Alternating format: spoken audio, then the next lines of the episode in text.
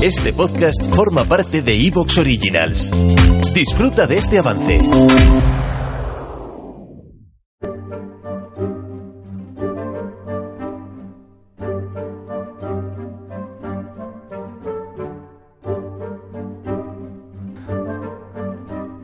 Bienvenidos a Historia Ficción y preparaos para la aventura. En este podcast escucharéis historia en mayúsculas, pero será una historia de ficción, una ucronía. Hoy continuamos la ucronía sobre un posible futuro para la humanidad. Me refiero a la saga sobre la sociedad socialista del futuro. Ya hemos conocido el planteamiento general en los primeros episodios y las posibilidades de abundancia material que se daban en el siglo XXI. En este episodio vamos a analizar un posible desarrollo para unas hipotéticas décadas revolucionarias que caracterizarían una transición desde el modo de producción capitalista a un nuevo modo de producción de la posescasez, al que llamaremos socialista. Como digo de vez en cuando, para las personas que no vayan a disfrutar de este contenido, os invito a escuchar otros programas de historia y ficción que son muy variados y no me cabe la menor duda de que encontraréis alguno que os satisfaga. Y dicho esto, antes de comentar, os animaría a que lo escuchaseis, si no, pues es un poco absurdo. Ahora, en cuanto al propio relato y como paso previo a lanzarme, quiero avisar de que no debéis esperar una historia previsible sobre cómo se produce una revolución, ni ocurrirá nada parecido al siglo XX, ni siquiera parecido al anterior, aunque eso sí, hay muchas cosas que están inspirados en elementos históricos. Debéis tener en cuenta que este programa no va a ser un escenario complaciente con las presunciones de la izquierda organizada. Así, este episodio va a plantear una concatenación de procesos revolucionarios que son la expresión del colapso de unas superestructuras sociales que ya estarían en contradicción terminal con las condiciones materiales impuestas por los cambios en las fuerzas productivas. Toda esta transformación se va a desarrollar fundamentalmente en el teatro europeo, y ahora como paso previo al episodio y para que tengáis un hilo mental que os sepa orientaros sobre el viaje que vamos a realizar, os puedo contar, en resumen, que podéis esperar lo siguiente. De entrada, las dinámicas del régimen de producción capitalista van a agudizar sus contradicciones, y para mediados del siglo XXI se van a producir colapsos generalizados del modelo productivo, del acceso al trabajo, unas disfuncionalidades críticas y sostenidas de los sistemas financieros, la quiebra de los sistemas de pensiones, oleadas de crisis climáticas, multiplicación de los conflictos armados y migratorios, y sectores clave de la economía van a tener que ser rescatados por los estados. De hecho, las empresas too big to fail van a colapsar, y el desplome del sistema hace que hasta los propios acreedores quiebren. Y así van a quedar los estados como garantes de último recurso y terminarán por heredar los sectores estratégicos de la economía, en lo que será de facto una socialización de los medios de producción. Las finanzas, el transporte, la distribución, la agricultura, la energía, la construcción, todo esto va a tener que ser rescatado. Y de esta manera, los aparatos del Estado como último sostén de la organización social, en algunos casos van a llegar a aplicar unas economías planificadas, casi de guerra, para poder salir adelante. Tenemos que tener en cuenta que se va a dar una situación socioeconómica crítica, en la cual ya digo que los estados europeos van a verse en la tesitura de tomar estas medidas extremas, tomando el control o si no, van a acabar como estados fallidos y con sociedades profundamente barbarizadas. Repito, esto es una ucronía, y en este episodio se va a sintetizar un proceso de socialización de los medios de producción y el inicio de una planificación general de las economías, que va a llevar a las instituciones estatales a operar sobre los hechos, ya dentro de un marco económico socialista que se va a adaptar mejor a unas condiciones materiales en las cuales las fuerzas productivas generan sobreabundancia continua. Todo este escenario de transformación revolucionario se produce en torno a 2050-2080, que son las décadas particularmente críticas en el marco de esta ucronía.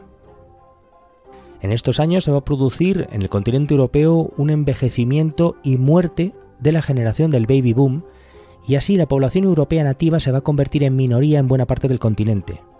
Esto va a llevar a que la cohesión social se reduzca muchísimo, tanto por la desaparición orgánica de la mayoría social del continente de los nativos, como por un estrechamiento de los estados asistencialistas y del bienestar. Asimismo, estas sociedades van a ver rota su cohesión social por la falta de integración de masas de inmigrantes musulmanes y africanos que colonizan el continente europeo y que forjan nuevas identidades en disputa dentro y fuera de las instituciones de los viejos Estados-nación europeos. Esto recordemos para unas masas de población que se han definido como el innecesariado y que en particular con las dificultades de cohesión social de integración, bueno, pues eh, generan conflictos adicionales que debilitan el Estado y sus instituciones. En fin, que desde la mitad del siglo XXI en adelante, la Unión Europea se destruye. En principio han ido saliendo una serie de países y finalmente cuando Francia sale de la Unión Europea, todo el proyecto europeo muere y asimismo muere la moneda única. Esta salida de diferentes países de la Unión Europea se produce en medio de la emergencia de diferentes movimientos populistas de diferentes signos y orientaciones políticas que en muchos casos no encajan con los marcos izquierda y derecha propios del siglo XX y que tienen marcos definitorios en lo ideológico que ya digo no encajarían bien con los del pasado. Y es que en esta época los conflictos sociales e intercomunitarios dentro de Europa son muy fuertes y han cambiado las viejas problemáticas que pudo haber 40 o 50 años antes. Así por todo el continente unos populismos se van sucediendo sobre otros. Los viejos bipartidismos de socialdemocracia y democracia cristiana fueron en decadencia paulatina y a esas alturas ya directamente eran parte del pasado. Y así diferentes movimientos que van emergiendo en una política mucho más inestable dentro del continente europeo, pues van realizando nuevas políticas. Y estos populismos, con aciertos y con muchos errores, van aplicando políticas y reformas ante un colapso socioeconómico evidente y ante un decaimiento ideológico del consenso neoliberal que ya está amortizado y agotado a esta época, bueno, pues debido al colapso general. Así por todo el continente se produce una situación de prueba y error en el que diferentes movimientos políticos van llevando adelante experimentos fuera de las lógicas del mercado dardo capitalista y fuera de las lógicas de las sociedades de la escasez. De esta manera, aquí y allá, Además de muchísimos errores, también se dan aciertos y se van encontrando modelos institucionales, legales y económicos que funcionan ya sobre las nuevas bases de la sociedad socialista de la posescasez. Así, durante estas décadas terminales del capitalismo, estas décadas que hemos dicho revolucionarias, se van alumbrando las nuevas instituciones y nuevas superestructuras sociales postcapitalistas. Este nacimiento se produce en medio de una época, evidentemente, de oscuridad, de exclusión social, de violencia y conflictos. Y es que no podría ser de otra manera. Encima, dadas las circunstancias, se describe cómo las ciudades europeas pierden población por primera vez en muchísimo tiempo, cómo por toda Europa se forman poderosos cárteles y mafias que llegan a controlar el territorio, cómo incluso en Europa el Estado Islámico llega a cohesionar grupos islamistas por todo el continente y lanzarse a una yihad general para establecer un califato. Así que todo esto y mucho más que os acabo de describir es lo que podéis esperar a lo largo de este episodio, y creo que todas estas tensiones serían necesarias para explicar algunos de los mecanismos que podrían debilitar críticamente las instituciones europeas tal y como las conocemos. Y es que la debilidad del aparato institucional, del Estado y de sus élites es una precondición para que pudiera abrirse paso una nueva institucionalidad superadora del régimen de producción tardocapitalista. Por eso es que el escenario que se va a plantear es tan convulso, y solo después de mucha convulsión y la verdad es que mucho sufrimiento, se llegaría a establecer un nuevo equilibrio postcapitalista. Y este nuevo equilibrio ya es sobre unos parámetros de una sociedad de la abundancia material, algo que en esta Ucrania se fija en torno a la década de 2080 en adelante. Y según este mismo episodio, aquellas sociedades y estados donde no se articulan estos nuevos equilibrios ya postcapitalistas, bueno, pues siguen renqueando en la decadencia y el barbarismo propio de las sociedades tardocapitalistas. Y bueno, este sería un resumen de lo que se viene en este programa y quería compartirlo para que tengáis una idea general y vais orientados según vais escuchando el episodio.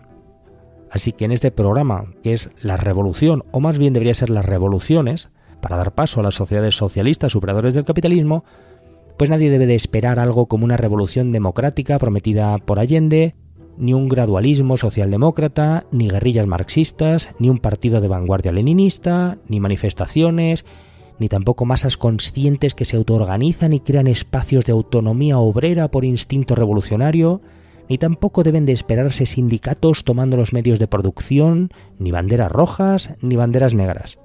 Bueno, banderas negras quizás sí las del Islam. Así que asumo que como ya vais intuyendo, he preparado un escenario revolucionario que se prolonga décadas y que es muy diferente a los referentes habituales y donde tampoco va a haber un palacio de invierno, ni dos ni tres. En fin, lo que sí que estoy seguro es que es muy interesante y os va a gustar. Aunque no sea muy cómodo para las fantasías autocomplacientes de una parte de los revolucionarios, herederos de las mentalidades del siglo XX que van a escuchar este programa, abrid vuestra mente, escuchad esto que creo que es muy interesante y ofrece perspectivas que merecen la pena. Y es que entiendo que es más interesante analizar las contradicciones materiales reales de la sociedad y analizar en los fenómenos que podemos anticipar ya y sus efectos antes que fantasear cómo repetir cosas del pasado que no van a ocurrir. Entiendo que es más interesante analizar las fuerzas productivas realmente existentes y las fuerzas sociales que están sobre el tablero y analizar cómo los actores reales pueden dar lugar a transformaciones en las relaciones de producción que permitan la reproducción social más armoniosa, teniendo en cuenta cuál es la realidad material. Por ejemplo, como se ha dicho en los episodios anteriores, el fin del trabajo o dentro de poco cuando se cambie el paradigma energético y se haga muy abundante, por ejemplo por la energía de fusión nuclear. Casualmente, solo hace unas semanas antes de que se publique este programa, en Estados Unidos se han dado noticias sobre nuevos avances en esa dirección. Y los avances son continuos en, en todos estos campos que implican la hiperabundancia de trabajo, de energía, de conocimiento, de técnica, de alimentos, de todo. Bueno, sin más preámbulo, vamos a por este programa. Y como suelo recordar en cada episodio, os voy a contar una historia articulada en torno a hechos reales, aunque reconstruida como una narración de ficción. Voy a mezclar elementos verídicos con licencias creativas y siempre trataré de que la historia sea absolutamente verosímil. El propósito de esta fantasía es divertirme, y lo haré imaginando una historia que podría ser. Este podcast es fruto de la imaginación de su creador David Rico y espero que disfrutéis del juego.